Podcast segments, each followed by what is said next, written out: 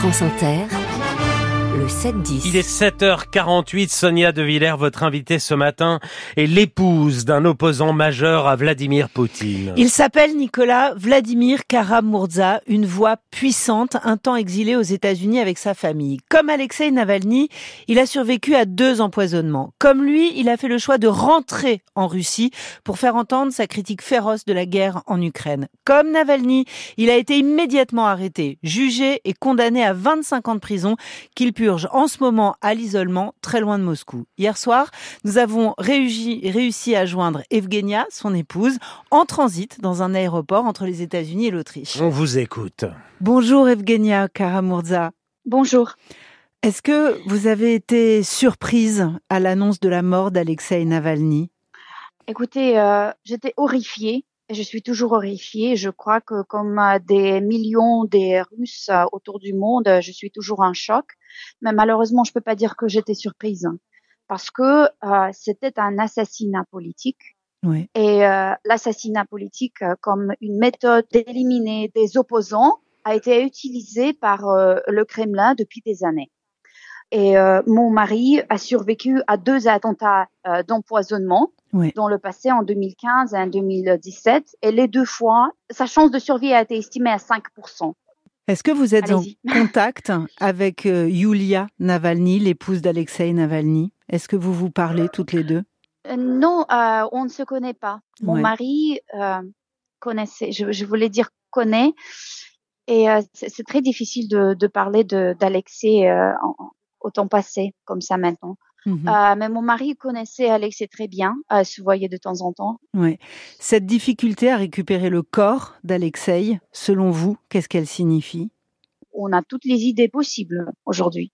Bien sûr que euh, qu'une des euh, possibilités est qu'il essaie de cacher les traces. Hmm. Selon les autorités russes, les données officielles hein, envoyées à Moscou et diffusées ensuite par les médias d'État, Alexei s'est effondré pendant la promenade et est mort malgré les mesures de réanimation effectuées. Oui. Mais on a vraiment beaucoup de questions, même concernant le jour précis où Alexei est mort. Alexei Navalny avait été une personne de très bonne san- santé Santé, oui. après euh, la première tentative d'assassinat contre lui.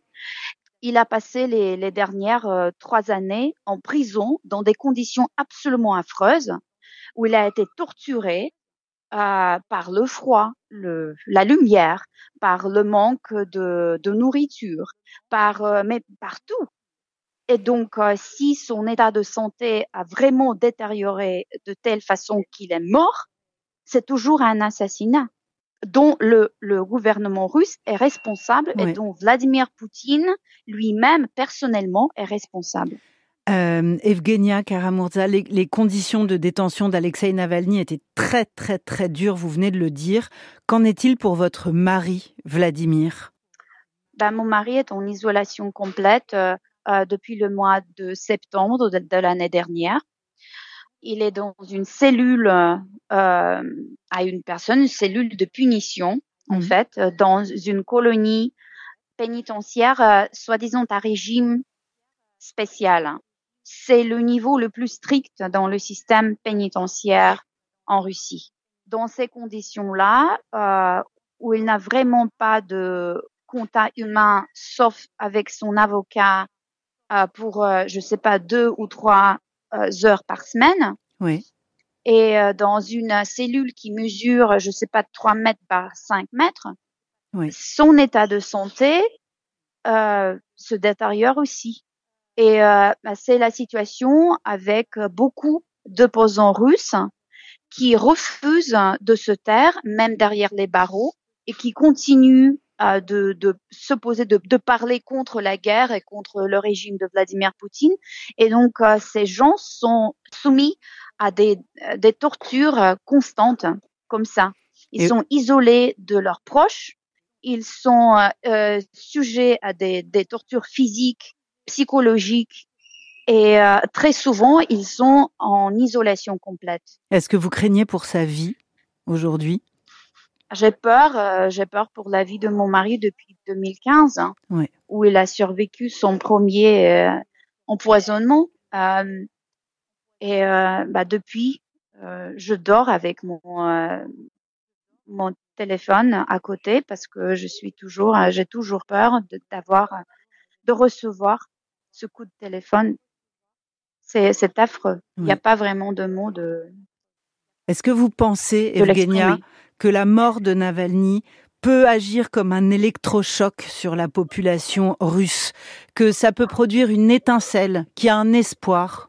Le fait est que depuis le déclenchement euh, de l'invasion à grande échelle de l'Ukraine, hein, il y a deux ans, les arrestations, les détentions et les arrestations en Russie ne cessent jamais. Chaque jour, on entend des, de nouvelles peines de prison euh, allant jusqu'à euh, 10, 15, vingtaine d'années.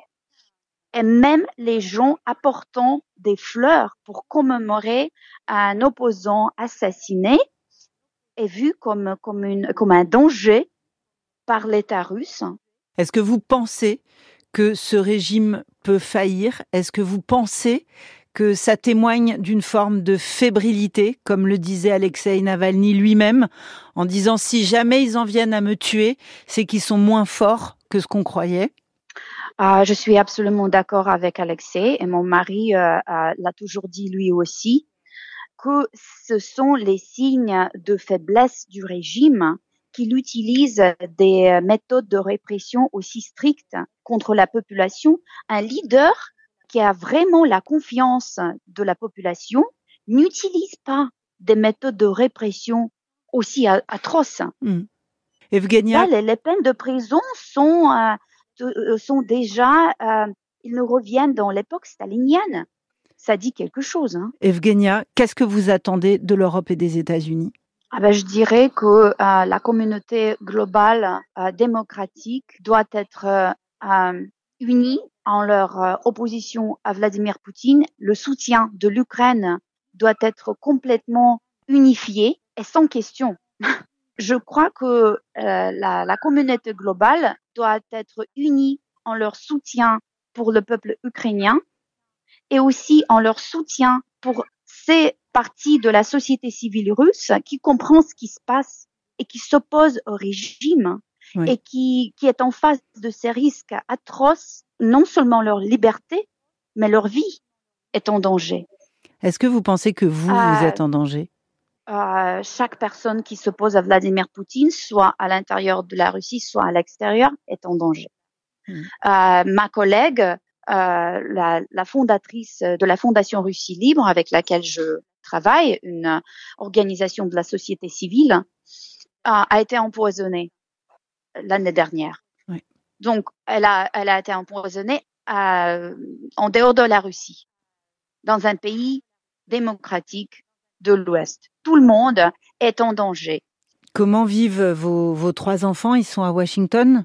Je crois. Comment est-ce qu'ils ont ah réagi à la mort d'Alexei euh, Navalny? Ils sont en, Virginie. Comment est-ce qu'ils ont réagi, vos trois enfants, à la mort d'Alexei Navalny? Comment vous pouvez les, les rassurer aujourd'hui? Il y a très peu de mots euh, qu'on peut dire à, ces enfants pour les rassurer dans une situation pareille. Hmm. Euh, ce que je peux leur dire est qu'Alexei était un héros et que leur père aussi est un héros? Et que je veux me battre pour lui et pour euh, tous ceux de mes compatriotes qui sont en prison aujourd'hui parce que ce sont les, visages de la Russie démocratique qu'on veut voir. Euh, si, on veut que la Russie devienne un jour un pays vraiment démocratique, où les droits euh, et les libertés de la personne sont respectés, on, on, doit sauver ces gens, cette partie de la population russe qui comprend ce qui se passe et qui s'oppose au régime et qui est, qui est en danger d'être complètement euh, détruite, mm. anéantie. Merci beaucoup, Evgenia. Merci beaucoup. Merci, au revoir. Et merci Sonia De Villers, merci également à Antoine Larcher pour la réalisation de cet entretien. On reviendra sur la mort de Navalny dans le débat du 7-10 tout à l'heure à 9h05.